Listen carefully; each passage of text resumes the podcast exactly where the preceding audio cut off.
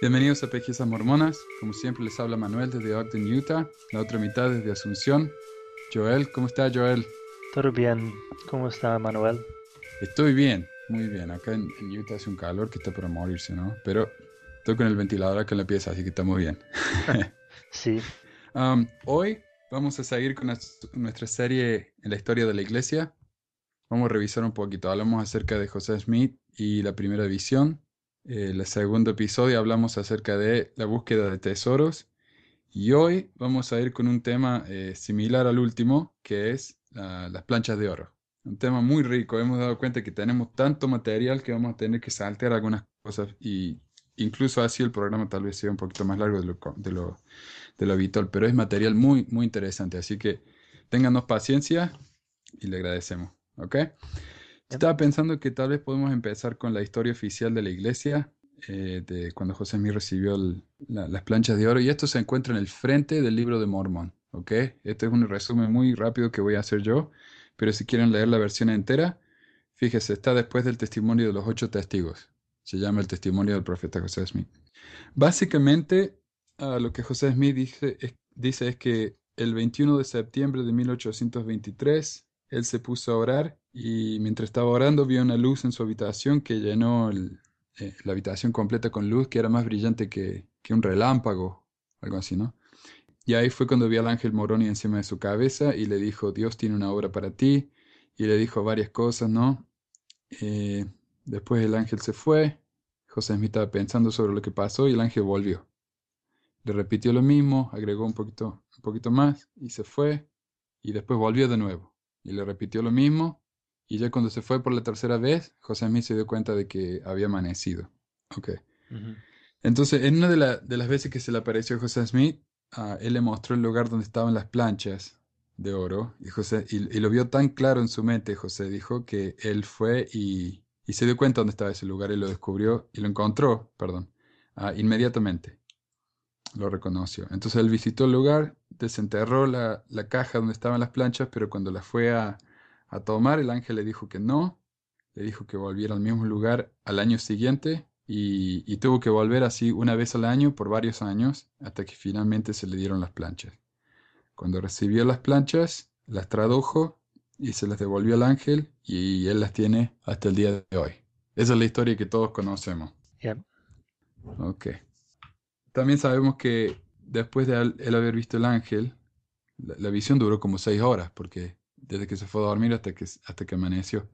Entonces no pudo dormir y cuando fue a trabajar estaba tan cansado que el padre le preguntó qué pasó y él le dijo, ¿cierto? Él le dijo lo que había pasado. Yeah.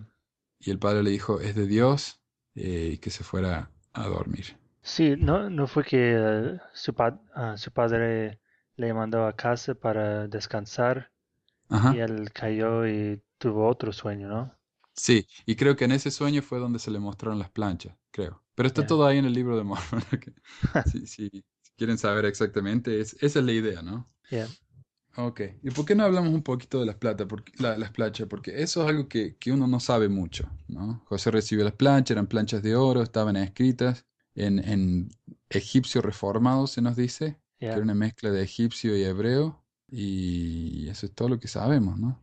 Sí, um, ya, José Smith nos dio las dimensiones de las planchas y eh, dijo que las planchas tenían aproximadamente 6 pulgadas de ancho, 8 pulgadas de largo y 6 pulgadas de espesor, que en centímetros esto es como 15 por 20 por 15.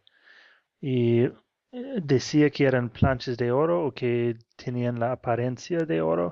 Si, si eran eh, realmente de oro, como un bloque de oro con estas dimensiones, ah, pesarían aproximadamente 200 libras, que es ah, más o menos 90 kilos. Como yo. ah, sí, es como un hom- hombre grande, ¿no? Aún si se resta peso por el espacio entre las planchas y de los grabados, aún pesaría más de 100 libras o 45 kilos. Entonces los críticos dicen que, que no, no sería práctico para cargarlas y, usarlas y todo esto, pero ah, tenemos varios varios testigos sobre las planchas porque otras personas ah, las levantaron en, en, el recipiente que tenía las, las planchas y dijeron que pesaban entre 40 y 60 libras, uh, que es como uh, 18 o 20, 27 kilos. Entonces okay. tenían me menos peso y los, um, los defensores de la iglesia dicen que aún, aunque se decían planchas de oro, um, José Smith uh, decía que tenían la apariencia, la apariencia de oro. Oh, okay. y y los defensores teorizan que las planchas fueron hechas de una aleación de oro, uh, probablemente tumbaga, que es una mezcla de oro y cobre, y esta aleación tendría menos peso y también sería mejor para grabar porque no, no es tan maleable como oro y uh, tenemos mucha evidencia de la existencia de tumbaga en América del Sur y Mesoamérica antes de la llegada de uh, Cristóbal Colón. Okay, entonces... Okay. Sí, el problema es que el oro puro es demasiado blando, ¿no? O sea, si, si ellos escribían en, en oro, con el tiempo se, se, erosiona y se borra, me imagino. Ya. Yeah. Algo así, ok. Ya, yeah, entonces, de la evidencia, las, las planchas no podrían ser de oro puro, tenían que ser algún, alguna aleación, ¿no? Claro. En, en Utah hay una librería de, um, de libros o materiales antimormones que, o críticos de la iglesia que ellos uh, hicieron unas planchas um, que eran hechas de plomo uh -huh. um, que realmente pesan 200 uh, libras y invitan a las personas a tratar de cargarlas para mostrar que no era posible para, para José Smith cargarlas como en las historias, porque hay una historia de, de José Smith cuando él trajo las planchas a la casa en la noche, él corrió por como tres millas y fue atacado wow. tres veces por hom hombres tratando de, de, robarle de las planchas. Um, tres millas son como cinco kilómetros, ¿no? Ya, yeah, sí. Ok. Um, y, y, en esta historia él uh, golpeó a sus asal uh, atacadores y, y, consiguió llegar seguramente en casa sin, sin perder las planchas. Pero es difícil imaginar que él pudiera, pudiera correr por, por cinco kilómetros con, um, con unas planchas que pesaban 25 kilos y Claro. vencer a tres atacantes. Ah, probablemente la historia es un poco exagerada. Ah, José Smith es el único ah, testigo del evento y no tenemos su propio relato, solo el recuerdo de algunas personas a quien se les dijo que lo recordaron muchos años después. Ah, Ok. Bueno, y, y otra cosa también que a José Smith se lo criticó mucho fue por el hecho de que las planchas estaban escritas en, en metal. Y, Sí. y mucha gente se le burlaba, ¿no? Y decía que, que eso era, era, era ridículo. Sin embargo, se han encontrado muchas planchas de metal en el, en el mundo. Y yo haciendo una búsqueda rápida nomás encontré unas ocho. Voy a mencionar rápido. Hay un libro de oro etrusco en Bulgaria que, enco- eh, que es del año 600 an- antes de Cristo. Están las planchas de oro de Pirgi en Italia, 500 años antes de Cristo. Hay un rollo de cobre que fue encontrado con los rollos del Mar Muerto en Qumran. Estos son de entre el 50 y el 100 después de Cristo. Planchas de oro de Corea, el octavo siglo después de Cristo. Rollos de plata en Jerusalén, 600 después de Cristo. Planchas de oro en Irán, en Persépolis. Y estas fueron encontradas en una caja de piedra, no como las de José Smith. Y, Yeah. y, y esto es del año, entre el año 518 y 515 antes de Cristo.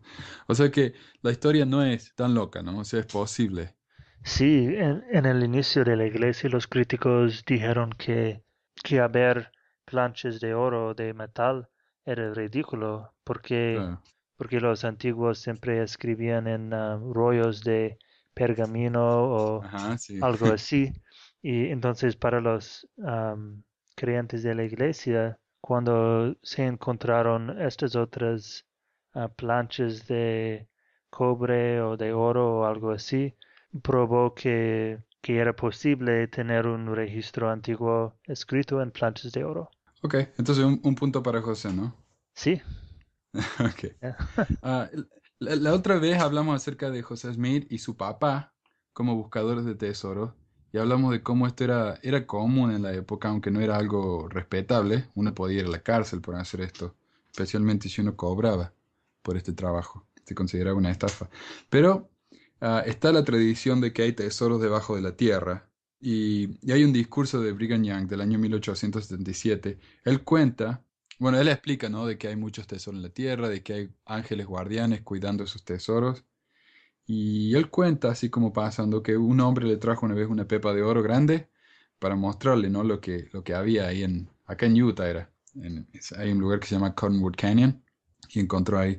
Ahí es donde está el, el búnker de la iglesia, ¿no? Donde están todos los, los rollos de, de, la, ¿cómo se llama? Genealogía. Um, ok, entonces el hombre este encontró ahí una mina de oro y le trajo a Brigham una pepa de oro. Brigham la vio y le dijo que, que se fuera y que no, que no molestara a la, a la mina esa más, que la dejara en paz. Eh, no explica por qué, eso es todo lo que dice Brigham pero eh, uno, uno, tiene que pensar ¿no? que la gente, sobre todo la gente religiosa, veía a esas minas como que contenían tesoros sagrados y, y secretos. Varios vecinos de, de, los Smith cuentan que José y su padre podían ver cuevas llenas de tesoro. Un, un caballero llamado William Stafford dijo, les he oído contar historias maravillosas acerca de los descubrimientos que hicieron en su peculiar ocupación de buscadores de dinero. Ellos dicen, por ejemplo, que en un lugar en una colina, en la granja de un cierto hombre, fueron depositadas llaves, barriles y barricas de plata acuñada y oro, barras de oro, imágenes de oro, vasijas de bronce llenas de oro y plata, candelabros de oro, espadas, etcétera, etcétera.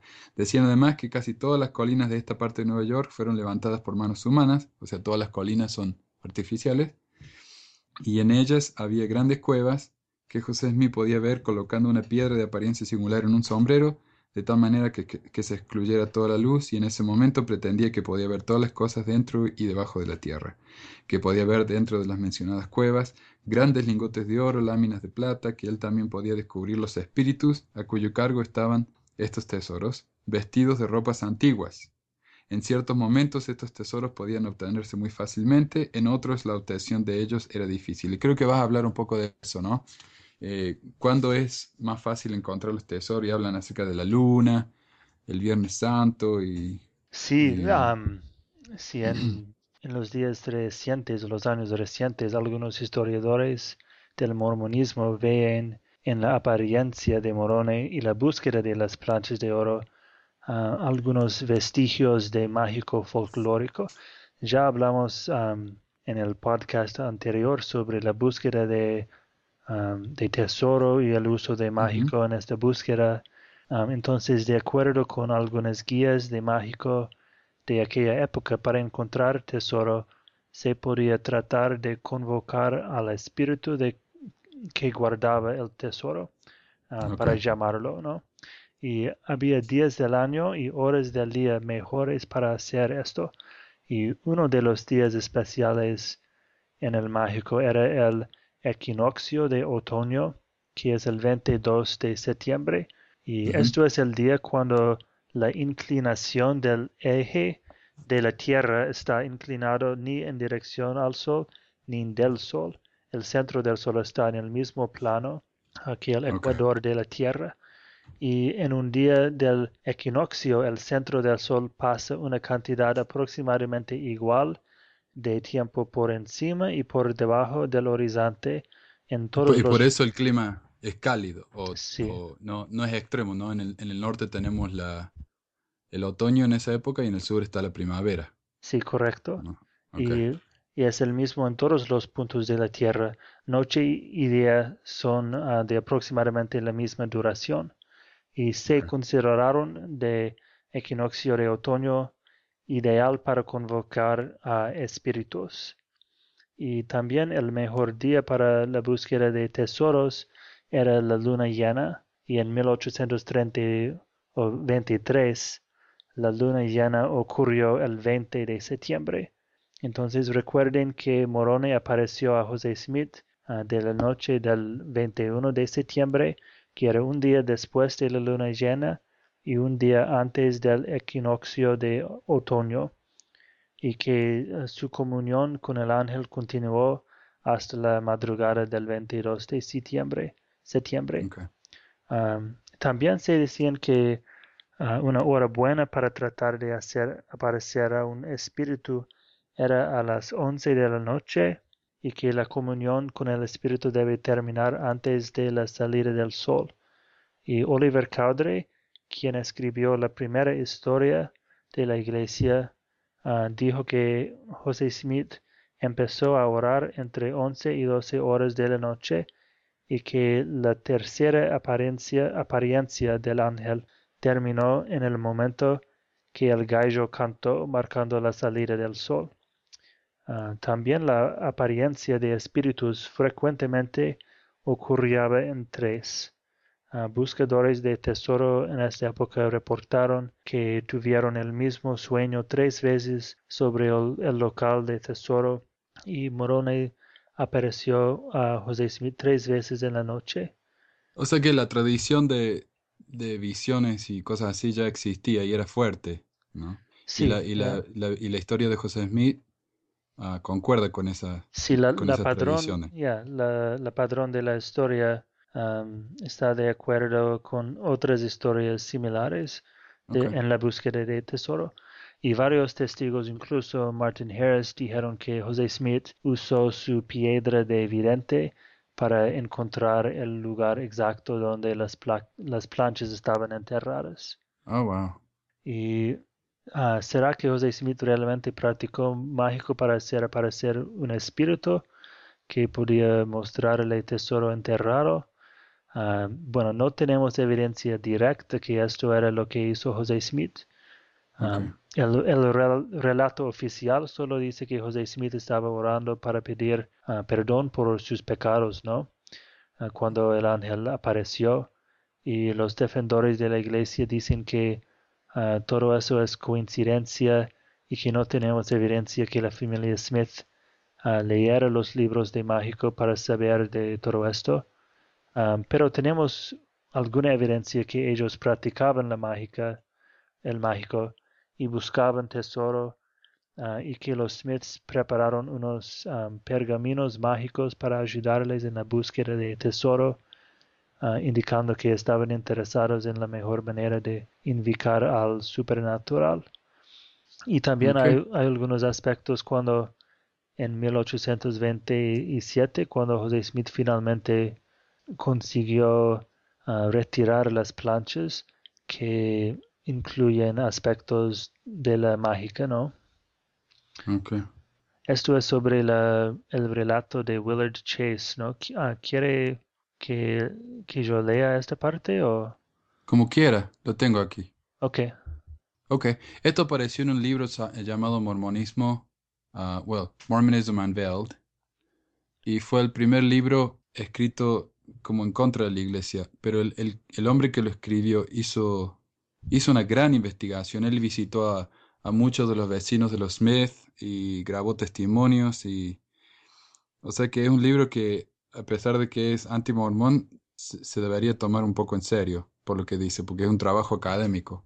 Sí, él, entrevistó a, muchas personas que conocían a la familia y, y, su propósito era para atacar a la iglesia y mostrarla como fraude y todo, pero contiene unos, um, unos testimonios importantes, ¿no? Sí. Y este era de uno de los vecinos de ellos que se llama Willard Chase. Y en, 1830, no, en 1827, dice, en el mes de junio, José Smith padre me contó la siguiente historia.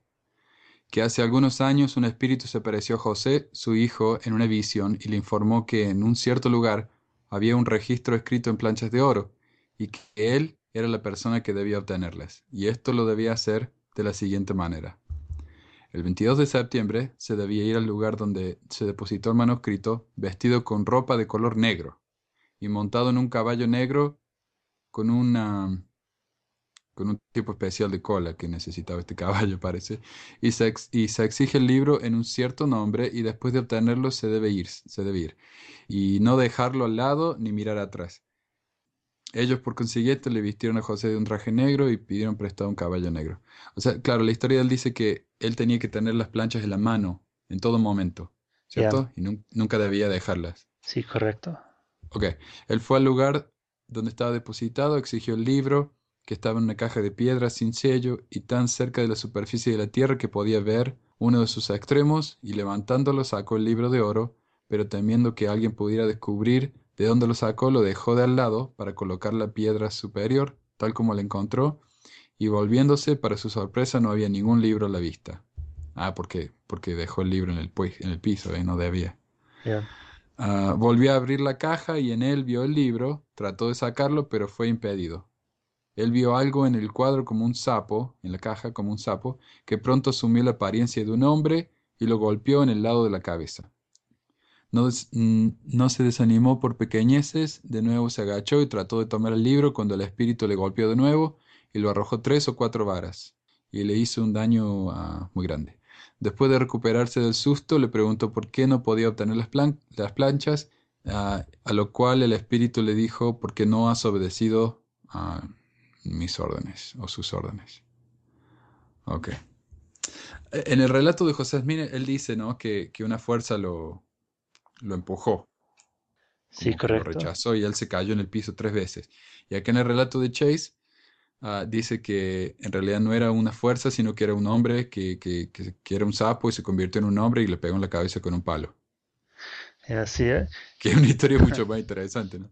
Sí, hay, hay unos detalles que son iguales al relato oficial, pero otros muy extraños, como que él tenía que tener un color específico de, vestido y de caballo, que apareció ese sapo que se volvió un, espíritu. Yo lo que leí de los defensores de la iglesia fue que, como dijiste, ¿no? Esta, esta tradición de buscar tesoro era tan común que a algunas personas se le confundió la tradición con la historia de José Smith. Ah, Puede, ser cierto, ¿no? Ah, quién sabe, la verdad que él, fue el único que estuvo ahí, así que no sabemos. Pero podría ser. William Chase confundió la historia tradicional de, los buscadores de tesoro con la historia de José y inventó el tema del sapo, pero no sé, porque, porque no he escuchado yo de otra persona que haya dicho nada del sapo. Bueno, creo que hay algún otro testigo que dijo que José Smith contó esta historia del sapo que era otro vecino que no era mormón, pero era, él era simpático a José Smith y es considerado un, testigo simpático de la familia. Entonces, hay, hay dos personas que mencionan el, el, sapo, pero no, no hay ningún testigo mormón que la menciona. Y yo creo que ah, la opinión de Richard Bushman uh, al respecto de todo esto uh, tiene mucho sentido. Richard Bushman era un, o es un historiador mormón fiel y él es el primer biógrafo de José Smith. Y en su opinión, la práctica de mágico en esta época era parte de la vida de la familia Smith, pero también ellos eran una familia que creían en la Biblia, practicaban la religión cristiana y para ellos y para las personas en su época y lugar, ah, estas dos cosas no eran contradictorias. Una persona puede creer que José Smith se crió teniendo uh, escarceos en el mágico y tal vez Dios la usó para introducirle a una vida de revelaciones, de visiones y comunión con el divino y, pero era algo de su juventud y al llegar a la adultez, ah, él la dejó atrás por una fe más madura. Entonces, ayudóle a, empezar a recibir revelación y todo esto, y era parte de, su familia, pero cuando él se madureció, no necesitaba usar estas ah, prácticas para comunicarse con el divino.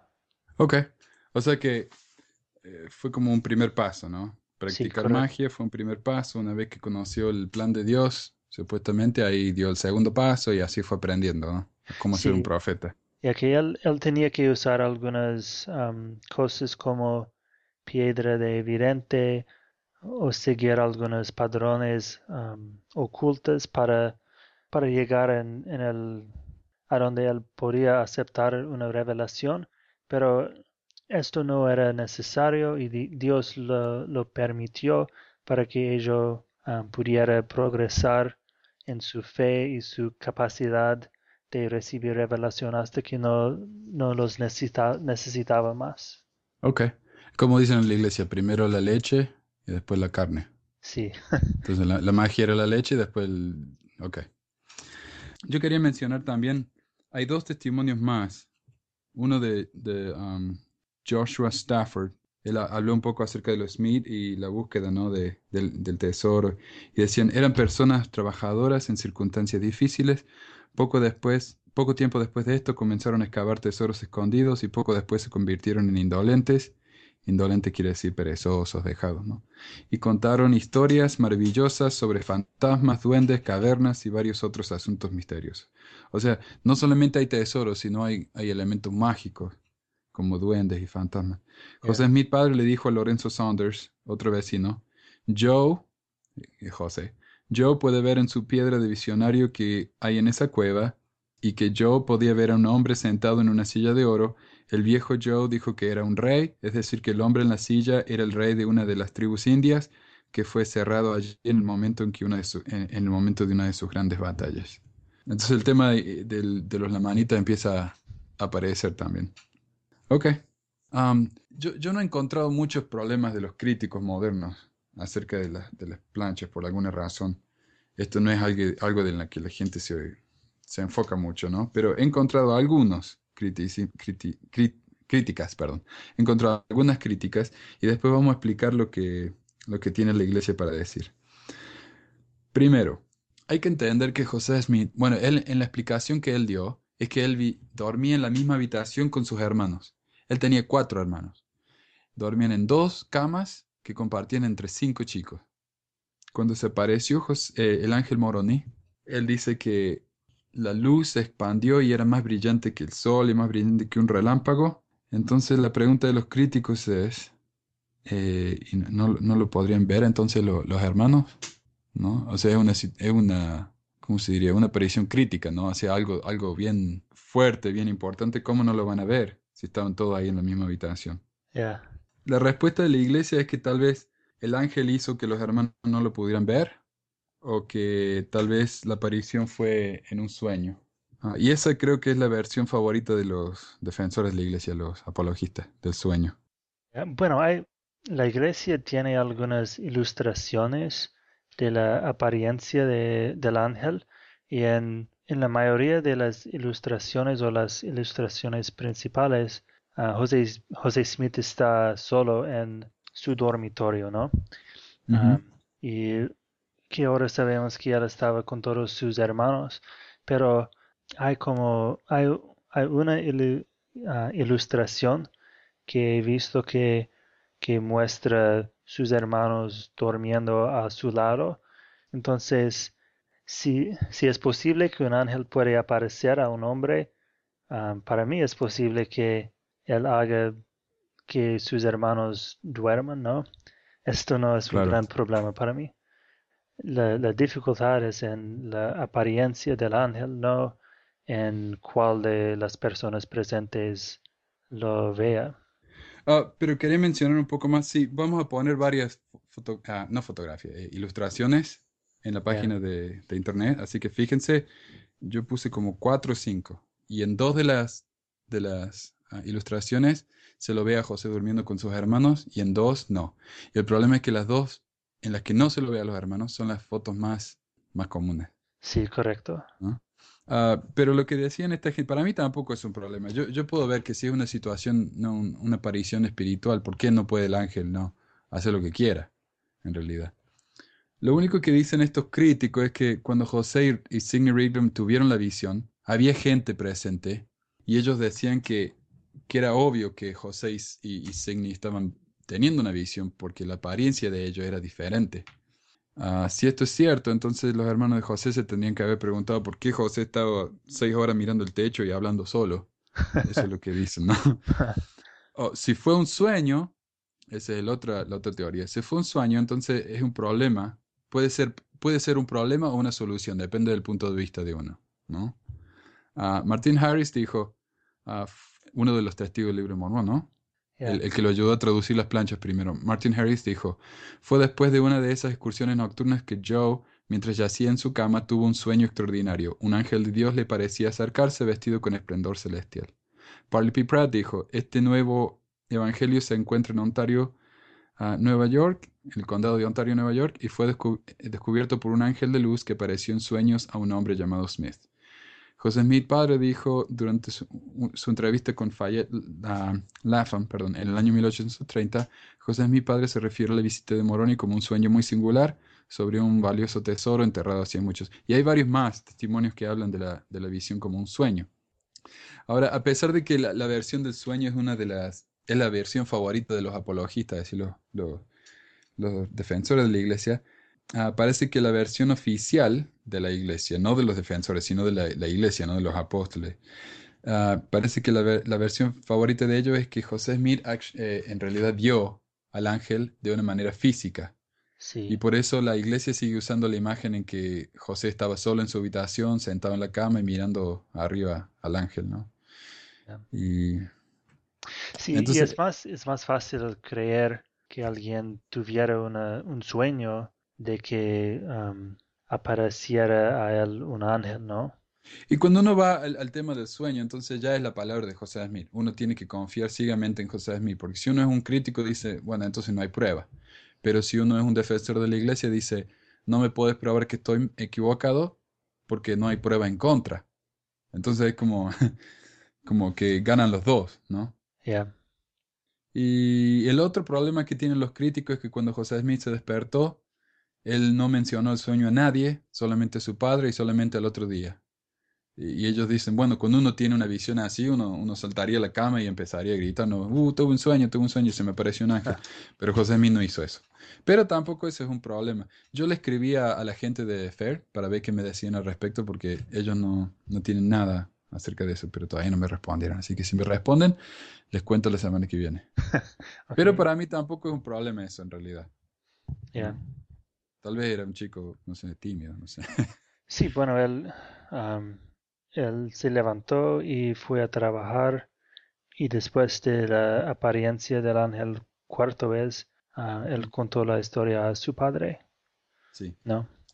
Entonces, para mí, la, en, este caso, los críticos no tienen mucha, mucha fuerza para mí. Los argumentos son muy débiles. Así que para mí, José es mi gana de nuevo en, este asunto.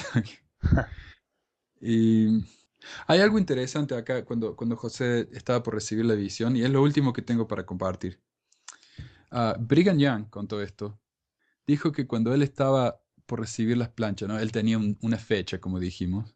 Ah, era el 22 de septiembre de 1827. Creo que era cuando José Smith fue a recibir las planchas. Entonces los vecinos de José Smith sabían de esto y no querían perder la oportunidad de, agarrarse las planchas para ellos. Entonces lo que hicieron, eh, de acuerdo con Brigham Young, es llamaron a un negromante. Nigromante es una persona que puede ver espíritus y ver, you know, como magia negra, una cosa así. Llamaron a un nigromante que vivía a 96 millas de distancia y lo hicieron venir tres veces a Palmira. Y durante esos viajes el nigromante dijo haber descubierto la ubicación de las planchas, pero nunca las encontraron. Y una, unos días antes de la visita al cerro del 22 de septiembre de 1827, el amigo leal de Smith en la casa de tesoros, Josiah, Josiah Stowe, hablamos de él la otra vez, y Joseph Knight, padre, viajaron a Palmira en parte para estar allí durante la visita programada de Smith a la colina, ¿no? Para, para ayudarlo, para protegerlo de, la turba, ¿no? Que, que, lo quería, que le quería robar las planchas. Sí, yo, yo escuché cuando era joven que, que tenía una ironía que los, los enemigos de José Smith no creían en el ángel Morone, pero trataban de robarle de las planchas de oro, ¿no? bueno, esta era gente muy supersticiosa, ¿no? Ellos, ellos creían estas cosas, por supuesto. Sí, y, también debe recordarse que José Smith tenía un contrato con algunos hombres en la búsqueda de tesoro y él era el, el vidente para encontrar el tesoro. Entonces ellos oyeron que él encontró unas planchas de oro y estaba tratando de, buscarlos y guardarlas para, sí mismo y no compartir el tesoro con sus colegas de trabajo. Y por eso estaban ah, tratando de atacarle en la noche y conseguir las planchas de oro porque consideraban ellos consideraban el tesoro parte de, su contrato en su búsqueda. entonces hay, hay, las personas creían mucho en, el tesoro o otros y otros no creían en nada de esto, pensaban que era todo uh, superstición. Sí, cuando yo estuve en Chile en mi misión, ah, yo estuve en una isla que se llama Chiloé y ahí creen mucho en, fantasmas y, y tienen una mitología entera ahí, ¿no? Sí. Y yo me acuerdo que la presidenta de la Sociedad de Socorro me dijo que cuando ella era chica, cuando era, era una niña, ella vio el, barco fantasma que vino a la isla, ¿no? A traer provisiones y, que yo. sé que la gente cree mucho en estas cosas. Incluso hoy en día, ¿no? sobre todo en lugares apartados donde... Sí. Ah. Bueno, muchas personas se preguntan ah, por qué la iglesia mormona tuvo tanto éxito, porque en esta época hubo varias religiones nuevas.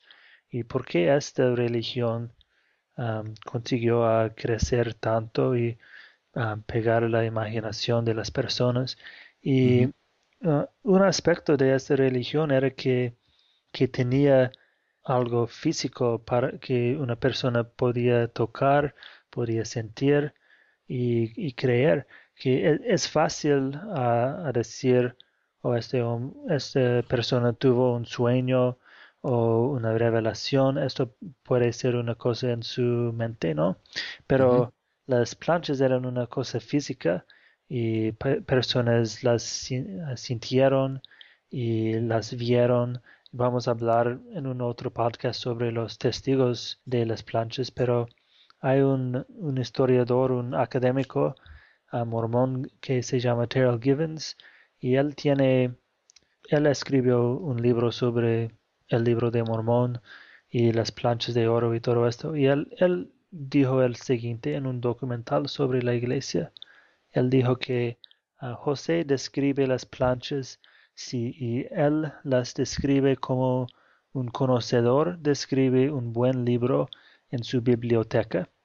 Hay una atención al detalle, el detalle físico, la artesanía de las planchas, la naturaleza de la escritura, el espesor del paquete total, que es muy muy llamativo porque de inmediato lo que está haciendo es está dirigiendo nuestra atención a la naturaleza física absoluta.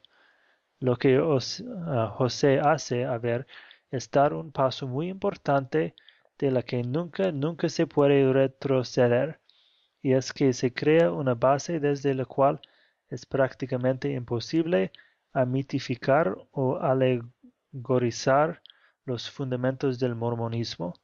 Lo que esto significa es que pone al libro de Mormón en una posición ah, en la cual es muy muy difícil de encontrar un punto medio porque con muchas de las historias de la Biblia podemos decir, bueno, no lo, no lo sabemos que Dios realmente escribió con su dedo en las tablas de Moisés, o no sabemos realmente que Moisés habló cara a cara con Dios. Uno puede tomar un tipo de distancia y dice que es el mensaje de la Biblia que es importante, que Dios se ha encarnado en Jesucristo y la salvación es a través de él. Ah, lo mismo no es cierto en el caso del libro de Mormón. No es el mensaje en el libro de Mormón que es verdadero, es el mensaje sobre el libro de Mormón. Si realmente José fue visitado por un ángel morone y que realmente se le dio planchas de oro, entonces él era un profeta y él tiene la autoridad para hablar en nombre de Dios. Así es como la lógica de trabajo. Uno no puede tomar una especie la distancia y decir, bueno, tal vez era un soñador inspirado, tal vez era un visionario inspirado, porque desde el primer día se apunta a la fisicalidad de las planchas, lo que significa que los fundamentos del mormonismo son ubicados en el espacio y tiempo real, no en el mundo interior de un profeta. Ok. Sí, es cierto, yo escuché mucho que, muchos incluso cristianos, ¿no? Creen que muchas de las cosas en la Biblia son alegorías, son metáforas por otras cosas, ¿no? Sí, Que no hubo realmente una Adán y Eva, sino que era un símbolo. Pero en el libro de Mormón es algo real, ¿no? Algo uno que puede tocar, que puede ver.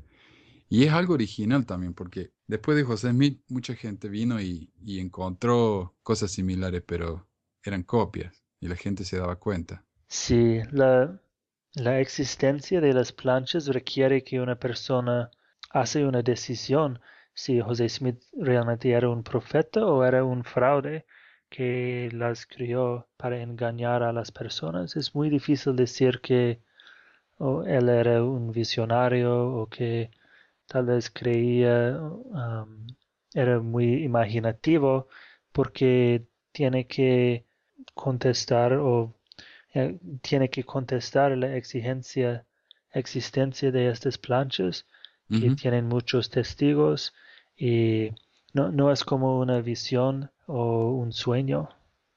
claro. O sea que si fue él realmente imaginativo y creativo, era muy imaginativo y muy creativo. Así que Sí, tenemos que darle crédito por eso, entonces, por lo menos. sí, Ok. cuan- cuando yo era todavía creyente en toda la iglesia, tuve una conversación con un amigo que no sabía mucho del mormonismo y am, expliqué sobre las planchas de oro y el libro de Mormón, de dónde venía, y él me preguntó dónde estaban las planchas de oro y dije que ah, fueron retornadas a- al ángel, ¿no? Y cuando, cuando lo dije, yo percibí como qué, qué extraño era, Sí, un uno ahí, poco uno cuando comparte cosas como esta se da cuenta, ¿no? De que tal vez no suena tan, sí, no, no tiene tanto sentido, sí. ya, Oh, el ángel se la llevó, sí. sí. No la tenemos más. Eh, Es muy conveniente, Ups. ¿no? Ok, bueno, ah, ah, muchas gracias, Joel. Muy interesante el material de hoy, por, por lo menos para mí, ¿no? Esto fue una de las cosas más interesantes que aprendí cuando empecé a estudiar la, la iglesia en profundidad y estaba bien entusiasmado de poder compartirlo. Esperemos que haya sido tan interesante para ustedes como lo fue para nosotros. Y gracias por escuchar. No se olvide de ver la página de internet, pesquisasmormonas.com. Tenemos un grupo en Facebook. Ah, por favor, únanse y, y compartan comentarios, quejas, críticas, chistes. Suscríbanse al podcast. Tenemos el podcast en iTunes. Y si tienen un poco de cambio, o como decimos en Argentina, unas chirolas, le agradeceríamos si nos pudieran donar. Así podemos continuar pagando los, los costos del podcast. Pero siéntanse libres a escucharnos eh, como quieran, en la página de internet, en, en iTunes o en el celular, en el MP3, como quieran. Y muchas gracias por su tiempo y, y escúchenos la semana que viene. La semana que viene vamos a hablar acerca de una charla, otro discurso, ¿no? Y vamos a analizarlo también. Eh, otro tema cultural que, que es poco conocido en, en Sudamérica. Así Sí. que estamos entusiasmados también por compartir eso. Y gracias por su tiempo y gracias Joel. Sí, gracias, Y- Manuel. Nos hablamos la semana que viene entonces. Sí, hasta el próximo. Ok.